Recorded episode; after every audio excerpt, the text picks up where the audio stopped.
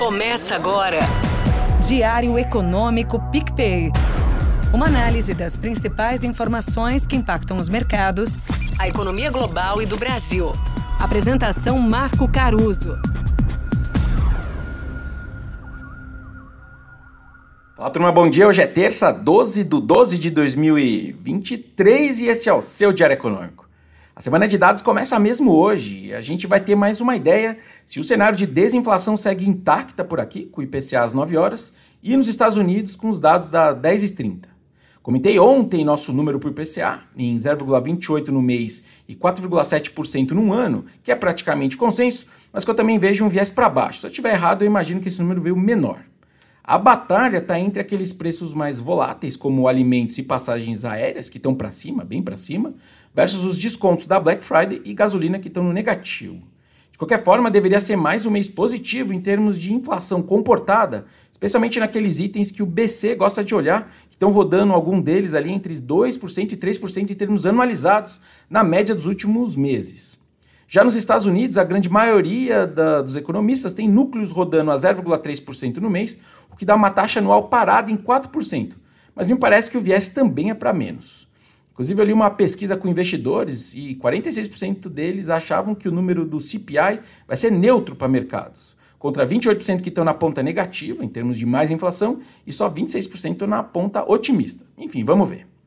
Bom, mas também sobre inflação lá nos Estados Unidos, é interessante comentar que o Fed de Nova York soltou uma pesquisa dele que ele faz junto aos consumidores e que mostra que a expectativa de inflação deles para daqui a um ano caiu para o seu menor valor desde abril de 2021. E também um ponto bem interessante é que a medida de divergência entre os entrevistados também caiu, o que mostra que essa leitura de menos inflação vai ficando mais consensual.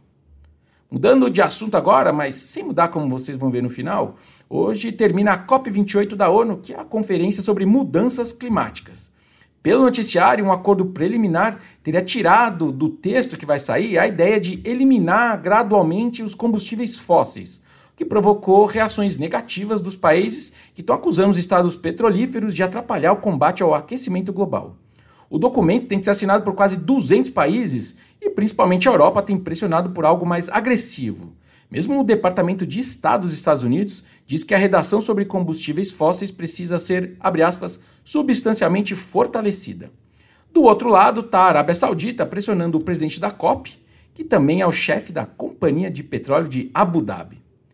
E aí, dentro dessa discussão toda global, tem gente aqui no Brasil que está especulando que a Petrobras estaria esperando só acabar a COP para cortar os preços da gasolina. Hoje a defasagem está negativa em 6%, ou seja, o preço lá de fora mais barato do que o nosso aqui.